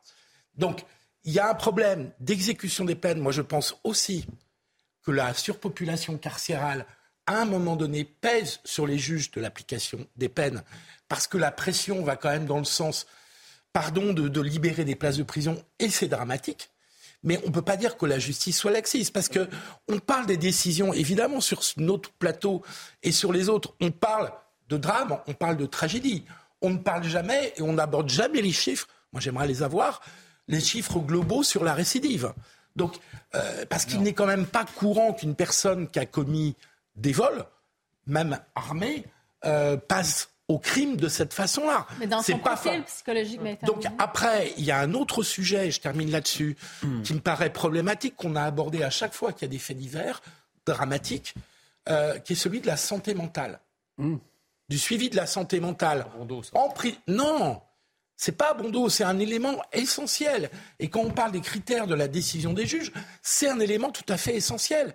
Or, la, la, misère de la médecine, de la santé mentale, que ce soit en prison ou que ce soit plus généralement dans la société en France, est un problème majeur. mais juste très rapidement pour répondre à vos deux points, la première chose, c'est que ce n'est pas parce que nous avons une surpopulation carcérale que cela signifie automatiquement que la justice est sévère. Nous avons une surpopulation carcérale parce que nous avons. J'ai pas dit ça. C'est pas ça mon argument. De places de prison. C'est de dire qu'on n'a jamais eu autant de prisonniers. Je termine. Depuis des années. La construction des places de prison va à un, rythme beaucoup moindre que l'ensauvagement de la société, l'explosion de la délinquance et de la criminalité. Donc c'est normal qu'à un moment il y ait un engorgement, mais ça ne veut certainement pas dire que la justice condamne, euh, condamne plus fermement. Ça, ça non. Bah, il condamne plus gens. Puisqu'il y a plus de vous allez euh, conclure sur ce sujet et puis on va avancer ensuite. Non mais il y a une chose qui me semble assez évidente. si vous posez la question aux Français, les sondeurs l'ont fait très régulièrement, trouvez-vous que la justice est laxiste?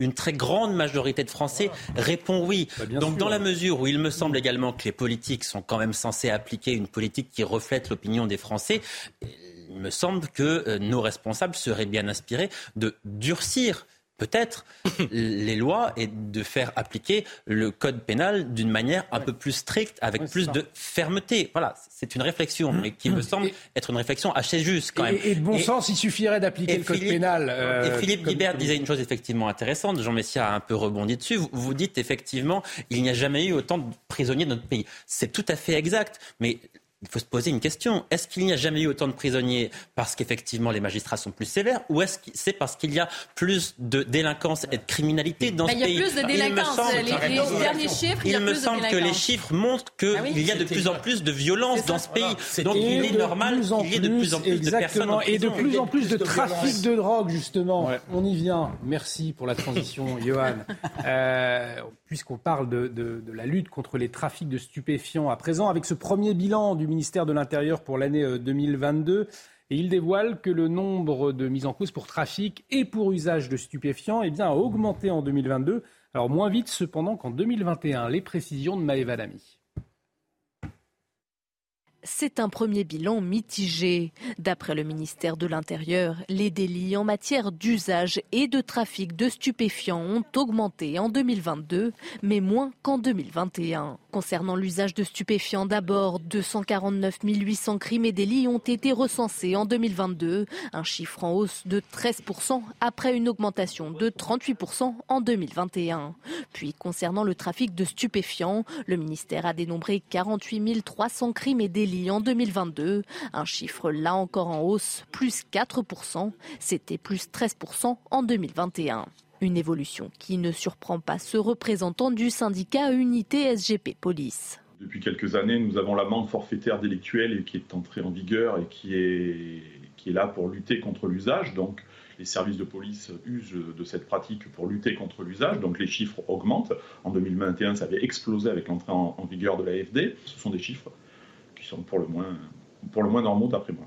Toujours d'après le bilan du ministère de l'Intérieur, il existe de fortes disparités selon les territoires. Pour ce qui est de l'usage de stupéfiants, le nombre de mises en cause augmente dans 19 départements. Pour les trafics, il progresse dans 32 départements. Alors Jean-Michel Fauberg, c'est vrai que ces chiffres, ils nous sont vendus un peu de la manière suivante, c'est-à-dire que ça a augmenté, euh, le trafic, la consommation, mais euh, mais moins qu'en 2021. Et puis, euh, bah, parce qu'on a, on a agi en mettant, euh, en verbalisant les, les, usagers. Alors, il y, a deux, il, y a, il y a deux réponses. Alors, c'est effectivement un drôle de satisfait que de dire hmm. ça a augmenté, mais attention, ça a augmenté moins. Mais ça a augmenté quand même. et, et, ça, c'est pas, c'est pas un argument.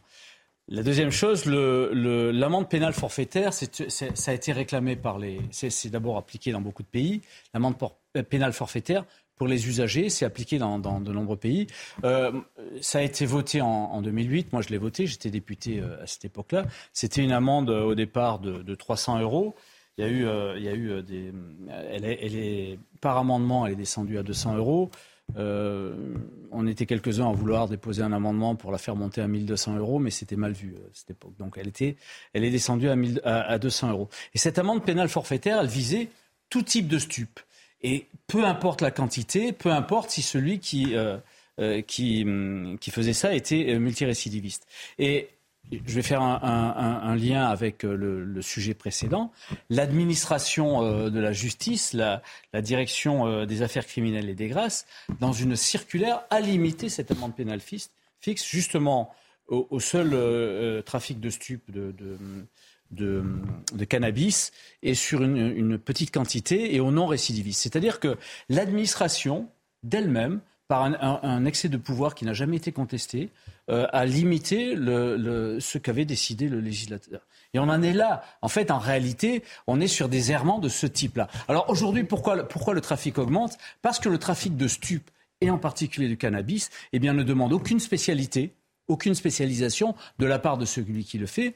Et vous avez euh, énormément de, gens qui prennent le relais à partir du moment où un trafic est, et ça rapporte énormément de fric. Donc vous avez plein de gens qui prennent le relais à partir du moment où les réseaux se... Et, quand vous cassez un réseau, quand vous êtes policier et vous cassez un réseau, eh bien, il se, reconstitue immédiatement parce que c'est facile à faire et ça rapporte énormément d'argent. En plus, vous avez une criminalité dans ce type-là, qui est une criminalité essentiellement pas que, mais essentiellement une criminalité étrangère. Mais moi j'ai une interrogation, C'est-à-dire qu'il y a plusieurs années, quand vous consommiez euh, de, la drogue, vous alliez en garde à vue. Aujourd'hui, on vous met une amende, un timbre Oui, alors, euh, est-ce que c'est pas déjà ce qui s'est passé Non, non, mais il y avait, excusez-moi, 15 secondes, euh, parce que parce que je l'ai pratiqué. J'ai, oui, oui, c'est pour ça. Mais c'est vrai, c'est vrai qu'à un moment, le consommateur, il est en garde à vue, il n'avait pas une amende. Ce qui se passait avant, c'est que le consommateur allait en garde à vue et faisait euh, ce qu'on appelle une injonction, et avait une injonction thérapeutique. C'est-à-dire que le dealer était relâché. On, on marchait sur la tête à un certain moment. Le dealer était relâché. On se gardait le consommateur qui lui partait devant euh, le, le, procureur de la République pour lui signifier une injonction thérapeutique. Tandis que le, le revendeur et le dealer, lui, étaient dehors. Donc ce, système n'allait pas non hmm. plus. C'est pas bon. Yohann Usaï, parce qu'on sent aujourd'hui qu'il y a une pression politique pour dépénaliser aussi. Non, mais c'est intéressant la question des amendes, effectivement, parce qu'il faut aussi parler du taux de recouvrement de ces amendes. Et le taux de recouvrement des amendes, lorsque vous verbalisez euh, le détenteur de stupéfiants, le taux de recouvrement de ces amendes est extrêmement faible. Plus d'une amende sur deux n'est jamais payée. Ah. Je crois même que deux tiers des amendes, lorsqu'il s'agit de verbaliser le consommateur, deux tiers de ces amendes ne sont jamais payées. Donc on voit bien là d'abord qu'il y a un, un premier euh, problème. Et ensuite, rappeler qu'effectivement, on en est à se féliciter en quelque sorte de la baisse de la hausse, qui est quand même révélateur de la situation dans laquelle nous sommes. Et rappeler que la lutte contre les stupéfiants est l'une des priorités, si ce n'est la priorité du ministre de l'Intérieur. Donc, il faut reconnaître qu'il a mis des moyens supplémentaires. Il y a une volonté, c'est indéniable, il y a une volonté du ministre de l'Intérieur. Mais malgré tout cela, ça ne suffit pas. Donc, il y a une forme d'impuissance politique quand même qu'on est contraint de constater aujourd'hui parce que c'est une priorité du gouvernement et que malgré cela, eh bien, la hausse continue. Philippe Guibert, cette impuissance du politique face à ces trafics de drogue qui gangrènent toujours plus nos, nos villes, même nos campagnes aujourd'hui, vous l'expliquez comment? Mais tout simplement parce que la France est un des principaux, si ce n'est le principal, marché de la drogue en Europe. En Pas parce que la France est trop laxiste avec les trafiquants de drogue. on a la législation la plus dure, alors on l'a fait mal appliquer, hein. mais euh, on est le principal marché de la drogue en Europe. Et ça date pas d'il y a six mois, de M. Darmanin. Ça remonte quand même, ça commence à remonter à un certain nombre d'années. Et donc, on est un, des pays euh, où les petites mafias qui deviennent grosses de la drogue euh, prennent de plus en plus de pouvoir, jusqu'à avoir le pouvoir dans un nombre de quartiers dont on parle, y compris non pas simplement à Marseille avec les quartiers euh, nord, mais dans des villes moyennes, de plus en plus de quartiers sont tenus par des trafiquants de drogue. Donc c'est un cancer pour le pays. C'est un cancer, une gangrène, je ne sais pas quelle est le bon, la bonne comparaison, et qu'on n'a pas une politique d'ensemble. C'est-à-dire que Darmanin, effectivement, a mis des moyens et a eu une volonté d'affichage de résultats, mais ça fait longtemps, bien avant qu'on ait ces chiffres, qu'on savait, les spécialistes des trafics vous le disent, que le trafic n'a pas du tout diminué et qu'il a même tendance à continuer à augmenter. Alors, dans ce contexte, juste par une remarque, si vous me permettez très courte, c'est vous disiez il y a une pression politique vers la dépénalisation, il n'y en a aucune en France. Bah, le maire de écologiste de Bec ce soir qui a écrit à Emmanuel refuse Macron, refuse la discussion. C'est pas vraiment une pression. C'est pas hein. vraiment une pression. Bah, il y a le CESE, le CESE qui s'est qui s'est prononcé euh, en faveur de la dépénalisation. Il n'y a jamais eu de débat. Dépénalisation, pardon, légalisation. Il n'y a jamais eu de débat en se fondant sur les expériences étrangères où on trouve des résultats qui sont parfois catastrophiques, d'autres fois où il y a des choses intéressantes qui se passent. On n'a jamais fait en France un bilan vraiment sérieux en prenant un peu de recul, en se disant qu'est-ce qui marche à l'étranger, qu'est-ce qui ne marche pas? Et on n'a jamais eu une politique d'ensemble de lutte contre ce cancer ou cette gangrène, j'hésite entre les deux termes. Parce qu'on on, peut, le, on peut le rappeler. Hein, euh, ah, ça peut paraître une, une, évidence, mais c'est la dangerosité, la dangerosité de ces produits. C'est terrible quand on, euh, on, tombe dans le dans, dans, dans en fait, en fait, ce qui est terrible, c'est pour ça. On va voir un témoignage dans un instant. le problème, si vous voulez, enfin, il y a quelque chose dont on parle jamais, c'est que euh, le, la drogue, enfin l'économie de la drogue, c'est le carburant financier du séparatisme. C'est-à-dire mm. que l'économie souterraine que nous avons en France est principalement agie par les trafics de drogue et l'argent de la drogue. C'est ça qui permet en fait de faire vivre un certain nombre de quartiers. Et c'est pour ça aussi que le gouvernement et tous les politiques qui se sont succédés ont tant de mal à le démanteler. C'est que quand vous avez aux côtés des aides sociales qui pour certains peuvent paraître dérisoires, aux côtés de ce que rapporte l'argent de la drogue, si vous touchez à ça, bah, vous touchez à toute une économie dont les parties prenantes, en général, ne se laissent pas faire et avec des explosions sociales derrière et des explosions de quartiers que qu'aucun gouvernement ne veut assumer en réalité. Non, c'est pas la réalité des choses. aussi parce que, non. comme attendez, vous savez très bien, vous avez été un, un, grand flic et vous savez très bien que dans ces quartiers, nous, les policiers savent très bien qui sont les têtes de pont, savent très bien, tout, tout le monde est identifié en fait. Mais pourquoi on les arrête pas? Pourquoi on les met pas à l'abri pour très longtemps, précisément parce que, un, non, non, mais précisément parce que derrière, il y a une paix sociale qui, si je, Jean-Michel Jean si je peux donner deux, trois précisions. Euh, le, le, trafic de drogue dans les cités ne sert qu'une infime partie, et en partie les trafiquants, euh, et, bien évidemment les trafiquants, leurs familles éventuellement, si elles sont complices, etc. Mais qu'une partie, ça fait pas vivre la cité, c'est faux de dire ça. la cité, la cité est prise en otage par ce trafic de drogue. Par contre, là, là où je suis, là où je suis d'accord avec vous, c'est que l'argent énorme de ces trafics de stupes est investi dans l'économie licite. Et à un certain moment, il y a des pans d'économie licite qui deviennent une économie non pas noire, mais grise.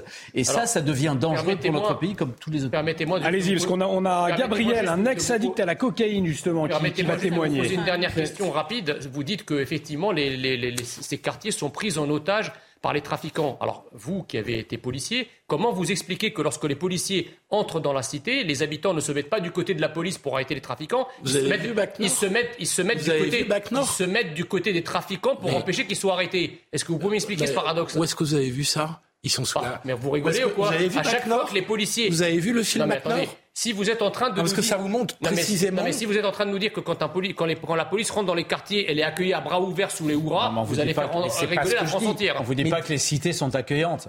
C'est pas ça qu'on vous dit. Mais, ils sont que, pas complices, que le, le, commerce des stupes, ça, ça, ça, ça, inonde pas toute la cité, ça inonde quelques-uns qui font du fric et qui font énormément de fric. Dans ce cas-là, la cité doit, les, doit les rejeter. C'est pas ce qu'elle fait. Mais vous connaissez le principe d'une mafia quand même, Jean vous connaissez le principe Allez, oui, bien sûr. Quand vous avez des types armés qui sont à l'entrée du quartier, vous, concluez. vous croyez que les habitants, ils vont dire ah, non, c'est pas bien. On va avancer. Pardonnez-moi, messieurs, parce qu'on on va avancer. Pour rappeler quoi? Bah Pour rappeler les dangers aussi de la consommation de drogue. Parce que derrière, ça coûte de l'argent. Il y a des gens qui en deviennent malades euh, et qui ça coûte de l'argent également à la, sécurité. C'est surtout des drames humains. On va en parler avec Gabriel ex-addict à la cocaïne, qui nous a rejoint. Bonsoir euh, Gabriel, merci d'être en liaison euh, avec nous ce soir. Donc, vous avez entendu une, discussion houleuse hein, autour de la question du trafic de drogue aujourd'hui en, France. on le disait, de plus en plus de consommateurs. Dans votre expérience, donc vous êtes ex-cocaïnomane, je le disais, cela a toujours été facile pour vous de, vous procurer du stupéfiant en France? Oui, Légère précision, euh, je, suis belge, mais je connais aussi très bien la France et, euh, je peux confirmer que quel que soit le territoire, euh, malheureusement, et même plus large au, point de vue européen, c'est extrêmement facile de se procurer des drogues, quelles qu'elles soient. Là, on parle de, cocaïne dans mon cas, mais, les autres drogues dites récréatives, mais qui sont extrêmement dangereuses, comme la MDMA, l'ecstasy, etc., sont extrêmement faciles à, trouver et, à se procurer. Et vous, vous n'avez jamais eu peur de, euh, de la police, de la, de la justice? Ça, jamais, ça ne vous a jamais dissuadé d'arrêter? Non, non, c'est pas ça qui dissuade, parce que ce qu'il faut comprendre, c'est que l'addiction, c'est c'est une maladie et c'est quelque chose d'incontrôlable lorsqu'on est dedans. Euh, évidemment, on va faire attention euh, quand c'est des produits illicites à, à pas faire n'importe quoi et à éviter euh, bah, de croiser la police ou, d'avoir des comportements qui peuvent être euh, suspects. Mais euh, je pense que pour un addict et quel qu'il soit, et là on parle de drogues psychoactives comme comme la cocaïne, mais l'alcool en est une aussi. et quand on est vraiment malade pour une consommation, euh, je vais dire, la, première chose qu'on a envie de faire et pour laquelle on ne peut pas résister, c'est de consommer. Donc, euh, je vais dire que la législation, la loi, la police, la police sont des choses qui sont complètement secondaires, voire même oubliées complètement du, malade. J'évoquais tout à l'heure le, maire écologiste de, de Bègle hein, qui, avait, qui a écrit Emmanuel Macron pour lui proposer que sa municipalité devienne un territoire d'expérimentation pour la culture, la consommation et la vente du cannabis euh, récréatif. Est-ce que euh, vous, euh, en tant qu'ex-cocaïnomane, vous différenciez la, prise de drogue entre du, cannabis et de la cocaïne, par exemple?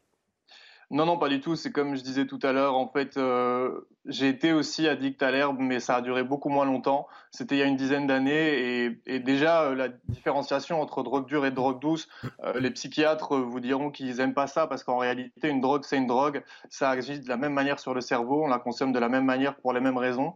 et donc, du coup, le, cannabis, quand j'en suis sorti, j'ai eu des, syndromes de, de, sevrage qui étaient extrêmement puissants, que j'ai même pas vécu lorsque j'ai arrêté la cocaïne. Donc euh, moi j'ai eu deux semaines de nuit blanche, deux semaines de, sueur euh, et, de cauchemars euh, que j'ai jamais connus avec l'arrêt de, la cocaïne par exemple.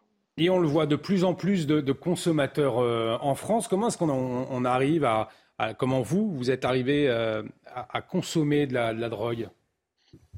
Bah, ce qu'il faut comprendre, c'est que l'addiction, c'est une maladie des émotions. Donc, ça, ça démarre d'un terrain émotionnel euh, de choses euh, voilà, qu'on a accumulées, des traumas euh, qu'on n'a pas su régler ou sur lesquels on n'a pas su bah, passer outre. on, aime aussi, du côté des ex-addicts ou même des médecins, dire que c'est une maladie du lien. donc, du coup, en général, ça vient bah, traditionnellement euh, de, de, de l'enfance, hein, parce que c'est là qu'on absorbe le plus et qu'on vit des choses euh, comme des, des, blessures assez euh, profondes. Et en général, c'est lorsqu'on va les revivre euh, plus tard euh, ou, même jeune, hein, lorsque ça devient trop difficile à supporter, ben on, on, fait la rencontre du produit. En général, on cherche un moyen de s'extirper. ça peut commencer avec des écrans, avec des jeux vidéo, avec du tabac, mais le jour où on tombe en contact avec une drogue qui va, au niveau chimique, venir combler un trou ou bien atténuer une douleur, ce qui était mon cas, euh, vraiment le, principe de s'assommer en fait pour déconnecter de la réalité. On va le faire une fois, deux fois, trois fois, on voit que ça marche et que ça vient combler un peu ces blessures et ce vide qu'on avait au fond de nous. Et puis après, bah, comme on va consommer plusieurs fois et qu'il y a un, processus qui agit au niveau du cerveau, on, va devenir dépendant. Aujourd'hui, vous faites de la, prévention, notamment sur les réseaux sociaux. Qu'est-ce que euh, vous disent les, les, jeunes qui viennent vous voir euh, Quel mal-être vous sentez chez eux? Ouais, c'est ça. Je parle beaucoup sur, sur LinkedIn euh, parce que c'est un réseau professionnel euh, et qu'ils n'ont pas du tout l'habitude de voir ces sujets-là euh, là-bas. Et moi, c'est une manière de, partager un message bah, qui, de montrer qu'on peut s'en sortir, que c'est OK d'avoir une maladie parce que c'est une maladie et qu'il faut en prendre conscience. et du coup, en parlant, j'envoie des messages qui parfois vont être une accroche pour ces jeunes-là, entre 20 et 35 ans, mais même des personnes plus âgées, et qui vont dans mon discours bah, peut-être se reconnaître et qui sont dans cette situation-là. Et du coup, ils viennent euh, me dire, ah mais tiens, je me suis reconnu dans ton histoire et, je viens de réaliser en fait que euh, bah, peut-être que j'avais un problème et maintenant je vais, je vais commencer à y réfléchir et peut-être à en parler. Euh, et donc, c'est beaucoup de témoignages de personnes qui me disent, bah, le fait que tu prennes la parole encore plus sur une plateforme professionnelle comme ça, où les gens sont un peu plus, voilà, corporate et compagnie, bah, ça m'aide à déculpabiliser et, à, peut-être moi aussi un jour prendre la parole là-dessus. Mais surtout, et ce qui est très important, c'est de montrer que voilà, c'est une maladie comme une autre. On peut s'en soigner et euh, moi, je porte un message d'espoir. Ça fait quatre ans que, que je suis plus addict et, euh, euh, et, voilà, ma, vie va très bien et, et voilà, c'est le message que j'ai envie de faire passer et c'est ça qu'ils viennent me dire. Quoi. On dit souvent que la répression, il ne peut pas y avoir de, répression sans prévention. Est-ce qu'aujourd'hui, il vous semble qu'il manque de, prévention sur la question de la drogue chez les jeunes ou, ou des efforts ont été faits?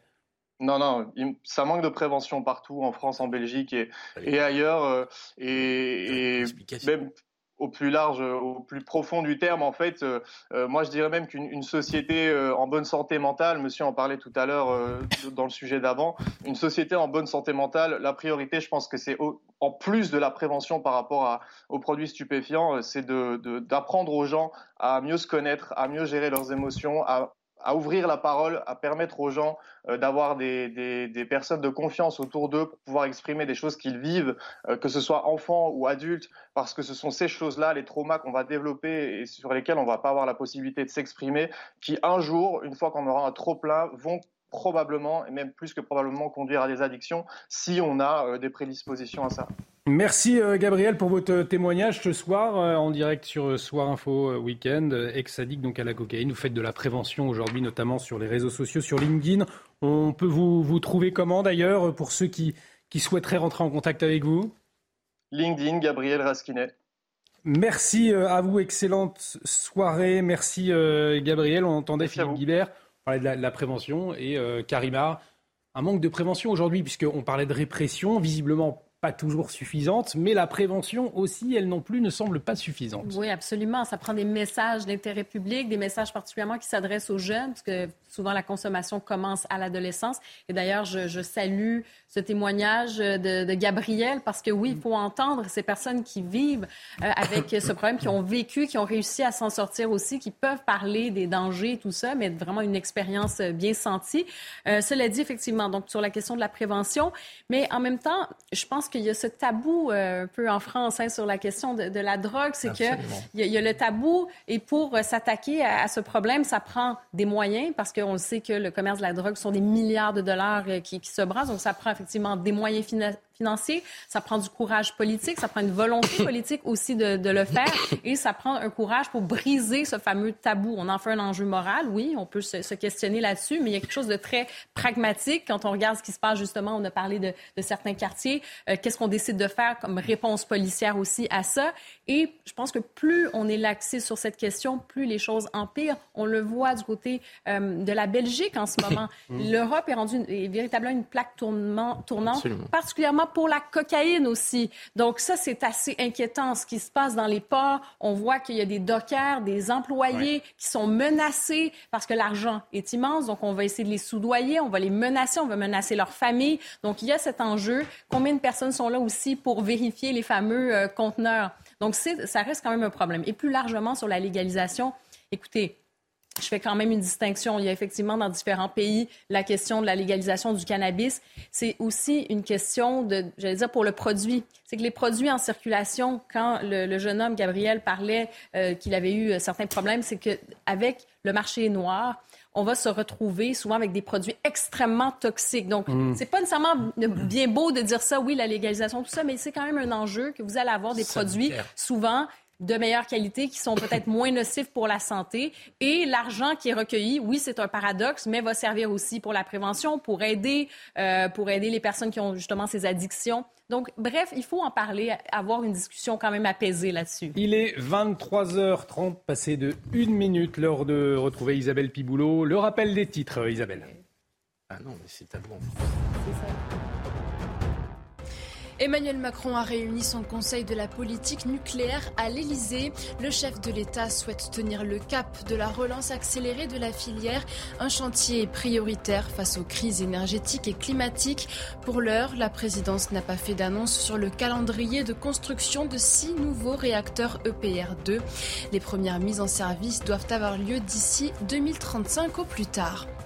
2,2 milliards de dollars à l'Ukraine de la part des États-Unis. Une nouvelle aide militaire incluant des roquettes, ce qui pourrait quasiment doubler la portée de la force de frappe ukrainienne contre les Russes. Par ailleurs, la France et l'Italie livreront au printemps un système de défense sol-air pour aider l'Ukraine face aux attaques de drones, de missiles et d'avions russes. Le réalisateur iranien Jafar Panahi, libéré sous caution, il était emprisonné depuis près de sept mois en Iran. Le cinéaste de 62 ans avait entamé une grève de la faim il y a deux jours pour protester contre ses conditions de détention. Jafar Panahi avait été arrêté le 11 juillet pour propagande contre le système, soit deux mois avant le début de la vague de contestation en Iran. C'est vachement important. Merci euh, Isabelle, Isabelle Piboulot. Bonne soirée. Prochain train. Point sur l'actualité. Ce sera euh, prochain train, c'est pas sûr. Attention. prochain, train, j'ai un doute. Exactement.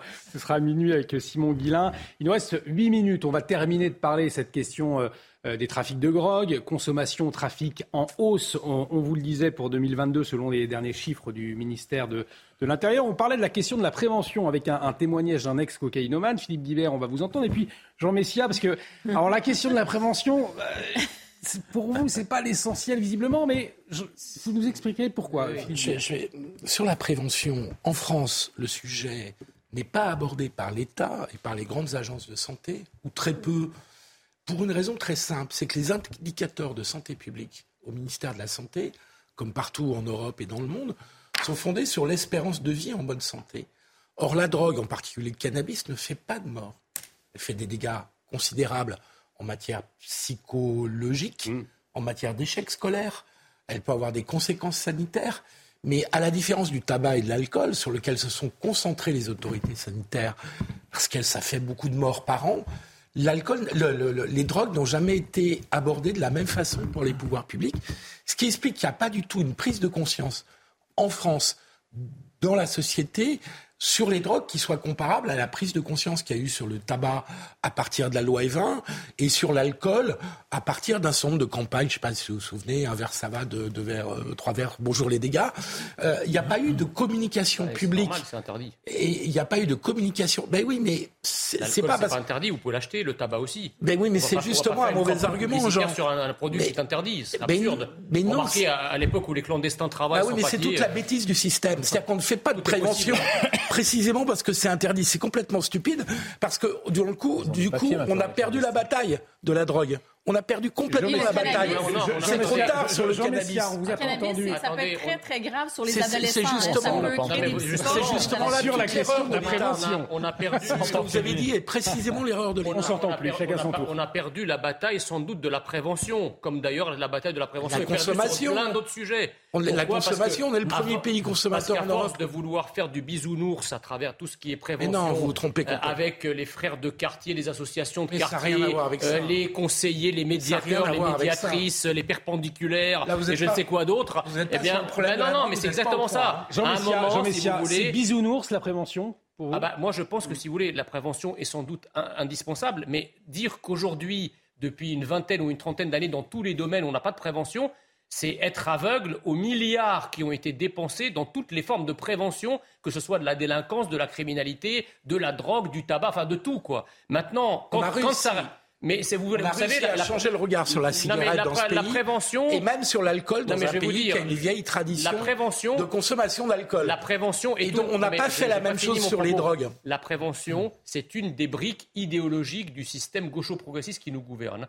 Je vais vous dire pourquoi. Parce qu'en fait, la prévention, c'est quelque chose dans laquelle on met des milliards qui ne marche jamais à elle toute seule, parce que derrière, le, derrière, derrière le volet répression, il est abandonné. Et ensuite, quand la prévention ne marche pas, on vient, de vous expliquer, on vient toujours vous expliquer parce qu'on n'a pas été assez loin dans la prévention. C'est une idéologie. Aujourd'hui, ce qui pêche, ce n'est pas la prévention dans laquelle, encore une fois, nous avons beaucoup investi, c'est la répression. C'est les caïds de quartier qui, qui, qui, installent des checkpoints pour rentrer. Ils n'ont pas besoin de prévention, ils ont besoin de prison. C'est pas pareil. Johan Usaï, pour conclure sur ce sujet, la, la répression, vous nous le disiez, c'était un cap affiché par le ministre on, de l'Intérieur. On ne peut pas dire que la, la répression soit pas suffisamment forte en France. concernant la consommation, ah, nous sommes le pays qui avons la, la, législation la plus stricte en la matière. Mais c'est au mauvais. Donc vous voyez, vous voyez bien que de, de ce point de vue-là, c'est un échec qui est, qui est flagrant. Parce que effectivement, les, les dealers,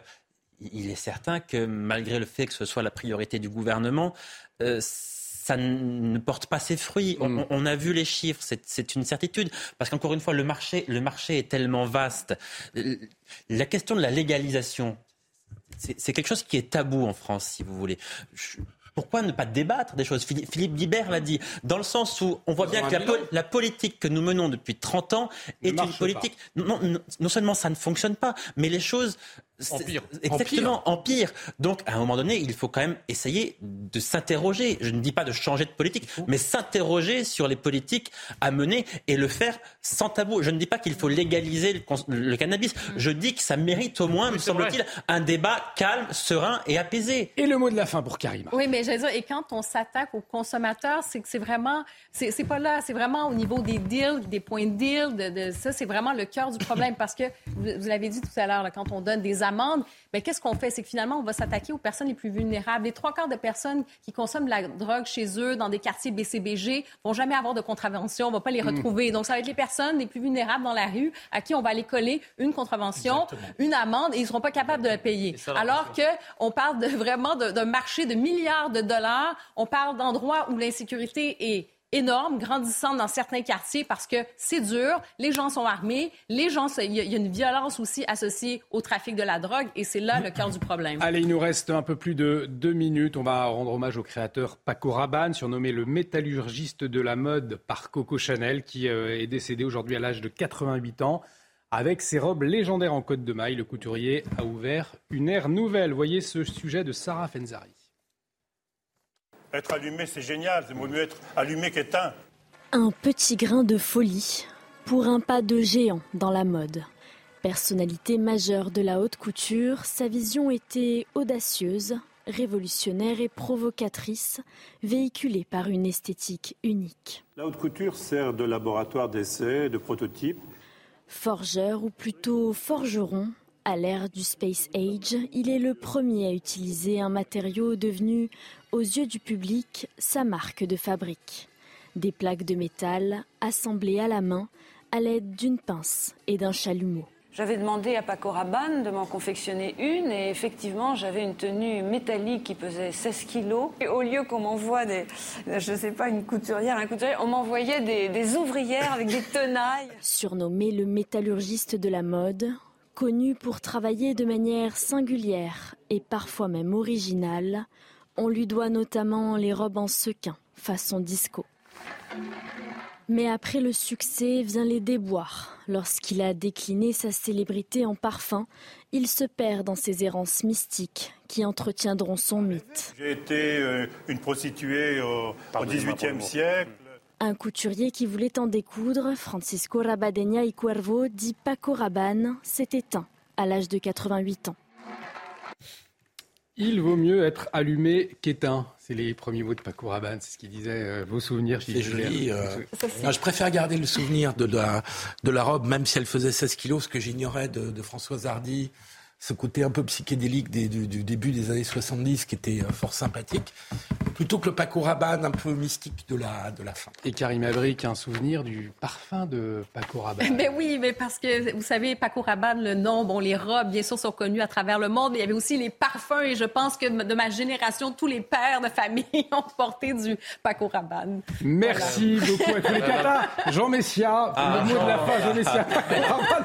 je savais le mot de la fin pour Jean Messia, c'est resté. C'était 10 secondes, il nous reste 10 secondes. C'était une époque magnifique. Maintenant, vous avez Iseux et Sandrine Rousseau. Bien, bon, voilà. Allez, ça c'est fait. merci en tout cas, un grand merci à tous les quatre. Merci, à vous. Allez, merci euh, Johan, merci Jean-Michel, merci euh, Jean Messia, merci Karima, euh, merci, Philippe.